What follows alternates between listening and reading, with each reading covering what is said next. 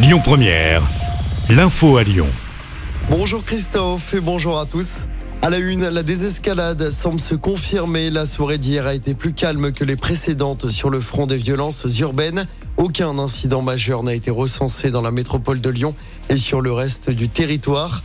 Emmanuel Macron reçoit aujourd'hui les maires de plus de 200 communes touchées par les émeutes des derniers jours. Le maire de Lyon, Grégory Doucet, sera présent lors de cette rencontre avec le chef de l'État. Les émeutes auraient déjà coûté un milliard d'euros aux entreprises.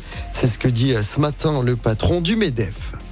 Les premières condamnations après les émeutes liées à la mort du jeune Naël mardi dernier à Nanterre en région parisienne. Les comparutions immédiates ont débuté hier à Lyon.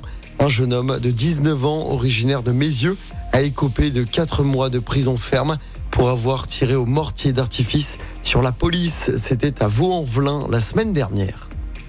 L'actualité, c'est aussi le stress pour les candidats au bac. Les résultats tombent à partir de 9h tout à l'heure pour les élèves de notre académie. Les oraux de rattrapage du bac se déroulent entre demain et vendredi. Concernant le brevet, les élèves de 3e qui font partie de l'académie de Lyon connaîtront leurs résultats ce vendredi. Un grand changement, c'est ce que va bientôt connaître l'avenue des Frères Lumière dans le 8e arrondissement de Lyon. 100 arbres seront plantés pour apporter de la fraîcheur. L'espace public sera également réorganisé. Objectif, transformer cette avenue en vélorue. Olivier Berzon, maire du 8e arrondissement de Lyon, nous explique en quoi ça consiste. On l'écoute. La vélorue, c'est une rue qui donne la priorité euh, aux cyclistes, où la voiture, en l'occurrence, est invitée, ne double pas euh, le vélo. Le cycliste est habilité à rouler dans les deux sens, y compris au milieu de la chaussée. Et voilà, et ça permet de, une cohabitation des modes sur une rue partagée.